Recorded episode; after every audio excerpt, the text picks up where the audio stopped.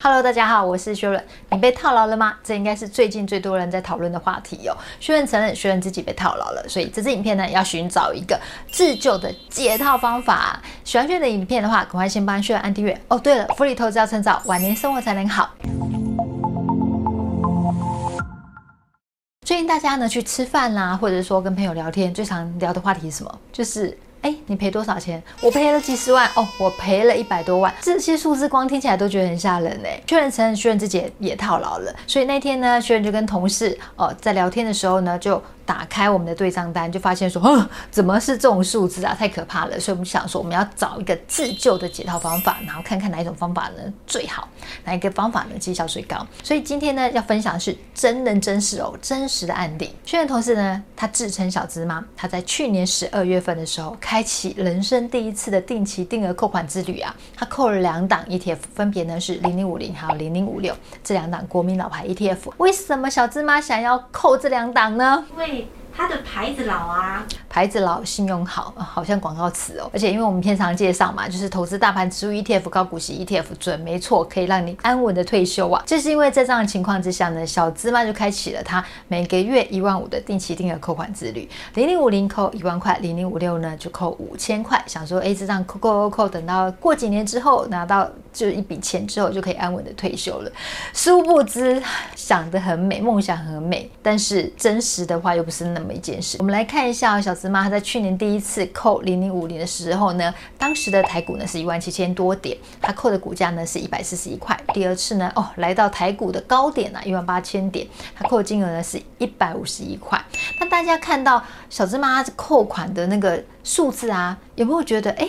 这扣款数字好像很熟悉呢，是微笑曲线，没错，就是微笑曲线，但是不是微笑曲线，它是微笑曲线的左翼哦，左半部就是下来的那条线，人称刀线啊，就是在刀下接到那条刀线。我们来看一下小芝麻，它在零零五零扣款的一个总共扣款十一次。它的绩效表现怎么样？虽然说小芝麻它扣款是一万块，可是因为股数呢，它不会那么精准，就是扣一万块，有可有时候可能会少一些些。接下来我们的案例呢，我们就会以实际扣款一万块来试算。那我们来看一下小芝麻实际的扣款数字哦，它是扣了十万六千多块，那它成本价呢是落在一百二十五块。我们今天拍片呢是十月二十一号，现在呢盘中零零五零收盘价格呢是九十九点二块钱。那我们呢在做资料的当下是十月十七号，零零五零呢收盘价是九十九点九五，其实差差异不多。多啦，那我们就以十月十七号这天来结算哦。小资妈她扣款十一次，账上的库存呢是八百四十六股，还不到一张。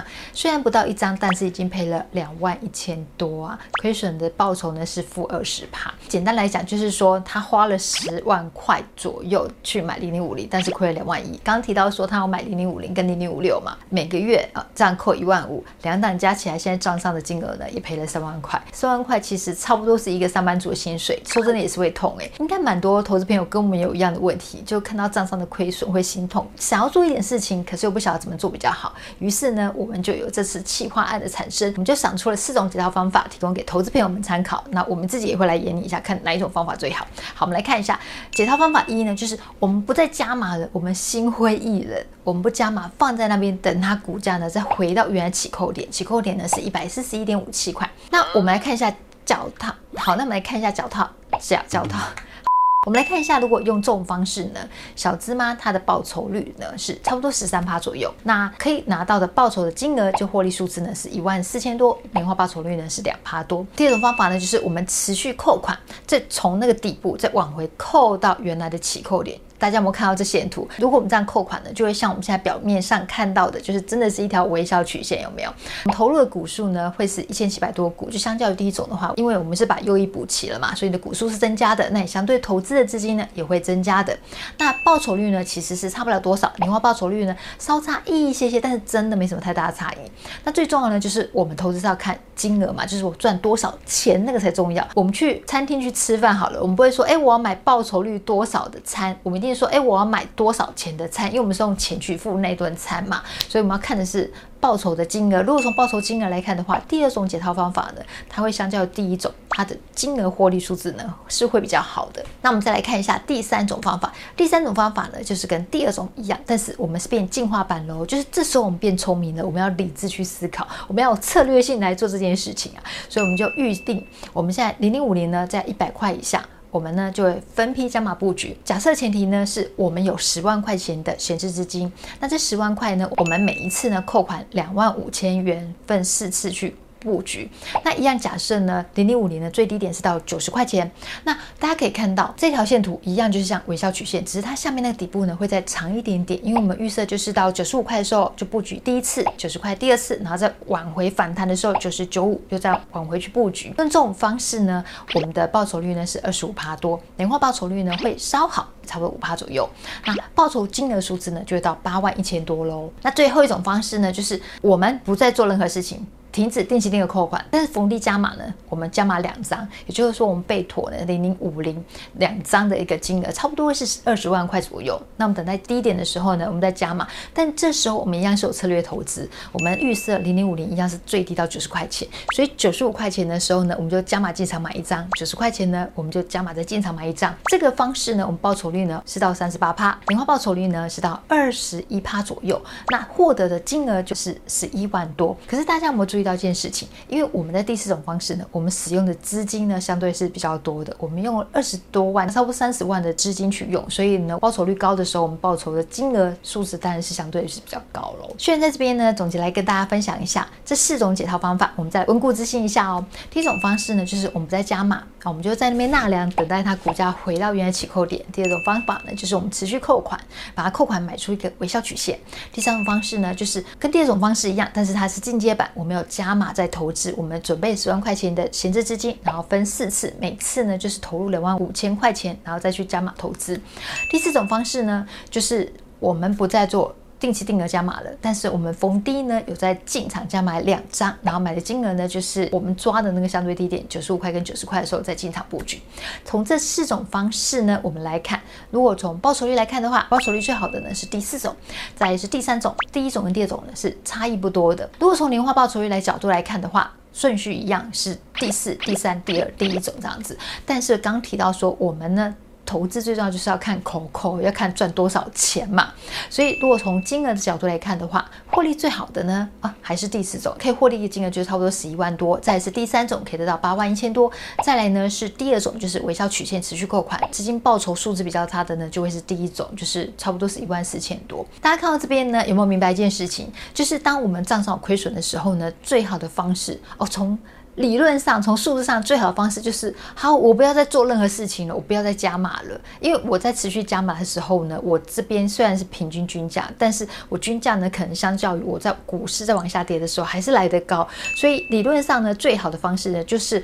我不再做任何加码动作，等它到低点的时候反弹，我的获利是最高的。但是大家有没有留意到一件事情？就是我们又不是算命线，我们知道说这个底是在哪里呀？这是第一点，我们抓不到低点嘛，所以怎么样逢低布局？那第二点呢，就是我们要有资金，你没有钱的话，一切都白搭，是不是？所以这两点很重要。我们现在来再分享一下小芝麻呢，她就是这么的聪明，就是。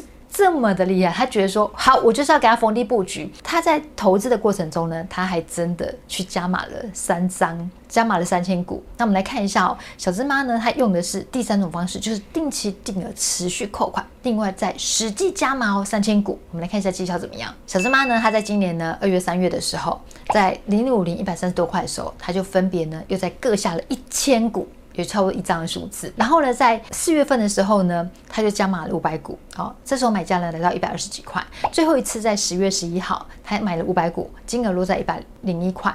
哎，轩辕就好奇啦，刚开始很乐观很好的时候，股价在高点买的股数比较多，但是呢，当股价往下滑的时候，反而他投资的股数变少了。请问是为什么呢？因为一百三十多的时候，觉得它就是低点。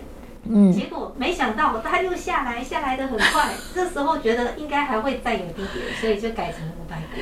对啊，所以你看零零五零在一百三十几块的时候，因为它很久没有这样数字了嘛，你就觉得哦，这真的是天上掉下来的礼物啊！怎么会有这么好的事，这么便宜的事情？所以你就加码了。所以小芝麻它在零零五零跌到一百三十几块的时候，它两张。加码的数字金额都很像，都在一百三十多块钱呢。结果反而它差距拉大的时候，比如说到一百零一块钱的时候，它反而收手了，它就只投资五百股。这就是我们一般投资人会犯的一个毛病嘛，就是当股市乐观的时候，我们很容易就很大方，一买就一千股啊，几张啊这样买。可是当股市悲观的时候，我们就不敢作为，然后就反而就是买的越来越少。这就是刚提到我们在数字上面看的时候，就会觉得说啊，我现在就是不要再。扣款了，我应该把它停住哦，或者是我在逢低加码，但是我们真的是看不准那个逢低加码那个底在哪里啊？所以你看逢低加码的时候，小芝妈呢，她投了更多钱，她投了五差不多五十万哦，在这上面，那平均的成本呢，零零五零是一百二十八块，比她定期定额扣款的平均成本来得高诶。那账上亏损呢，反而更多了，零零五零定期定额扣款是赔两万出头，但是她加码。在自认为低点的时候加码，它反而亏更多，赔了十一万。然后报酬率呢，赔了二十二趴。报酬率是从数字上来看赔的不多，但是你看金额来看就差很多。所以这是是我们有时候会有报酬率上面的一个迷失哦。我们从绝对数字来看的话，就觉得哦，吓死人了，花了五十万就赔了十万哦，赔蛮多的。她也不敢跟她老公讲。所以看到这边，大家有没有觉得哎，这四种解套方式看起来最好的方式？可能实际上执行起来。真的不是那么的好呢。我们真的不是算命仙的，我们真的没办法知道说股市的低点在哪里。就算是美国股神巴菲特好了，还有德国的股神科斯托兰尼，他们也没有办法预测到股市的低点啊。科斯托兰尼还说，他只要投资啊，有五十一次赢就好了。你看多么谦虚的说法，这么厉害的人都没办法知道说股市怎么样发展，更何况是我们一般人呢？所以，真的最好的方式呢，就是我们持续的去定期定额做扣款，从日后呢，几年之后，我们有一天打开存折来看，觉得说哇。怎么账上金额那么多？你就会觉得说还好，当时我没有停扣啊。因为从历史经验来看，真的曲线都是往上的，只是我们现在在那个震荡期，就是比较波动比较大的时候。我们所以这时候怎么样运用闲置资金，怎么样去呃做资金管理就很重要，千万不要 all in 啊！因为我们看到的低点有可能只是相对低点而已哦。从小芝麻的案例，我们可以看到说，一般投资人啊，多数包括学人也是一样，我们在乐观的时候呢，很容易就是哇。大手笔的买进啊，很乐观，但是在悲观的时候呢，投资行为反而就会更紧缩、更谨慎，这就是人性上的弱点。其实，呃，像市面上有一些银行啊，还有投信公司，他们就有针对这种人性弱点，有研发一些产品，比如说像薛仁知道复华，他们就有一个金复合的一个系统，这个不是叶配哦，只是薛仁知道的跟大家分享。那金复合呢，它是一个母子基金，那刚开始初期呢，就投资二十四万在母基金这边，那每个月它就会定期定额扣款到子基金。母基金呢，你可以选择比较稳健型的，像是核心资产的一个基金。那子基金呢，你你可以设定几档比较积极型的、波动度比较大的基金去做扣款。那当股市好的时候呢，你就可以设定停利的时候，子基金停利，然后回到母基金里面。然后母基金呢，它就是等于是实际上收到这样子的获利，但是它能会持续的去做扣款的动作。那当股市在下跌的时候呢，它就会做一个加码的动作，因为我们一般人在低点的时候，在大跌的时候，真的不敢做加码，所以只能够靠系统来帮我们做好这件事情，这就是人性啊。所以，呃，虽然只是提供呃知道的部分，提供给投资朋友参考。如果说你有这种没有办法克服人性上弱点的话，你可以参考看看哦。听到这边，投资朋友们有没有心里大概有一把尺，知道说现在股市下跌最好的策略、最好的方法是什么呢？相信聪明的你们应该会知道，如果说我们追求是账上有一个实际上面的一个数字，追求的是资金的话，多少钱赚多少钱这件事情的话，其实现在不要停扣是相对比较好的，因为我们真的没办法预测哪时候是低点，什么时候突然来一个大反弹，来一个。大回档，我们反而会因为在低点的时候不敢下手买，因为会觉得越来越低，然后等到反弹的时候反而就越不想去买，因而错过一个行情，这就很可惜了。影片到这边，希望对大家有帮助。福利投资要成长，晚年生活才能好。喜欢学员的影片，帮学员按赞、分享、订阅、开启下面小铃铛。拜拜。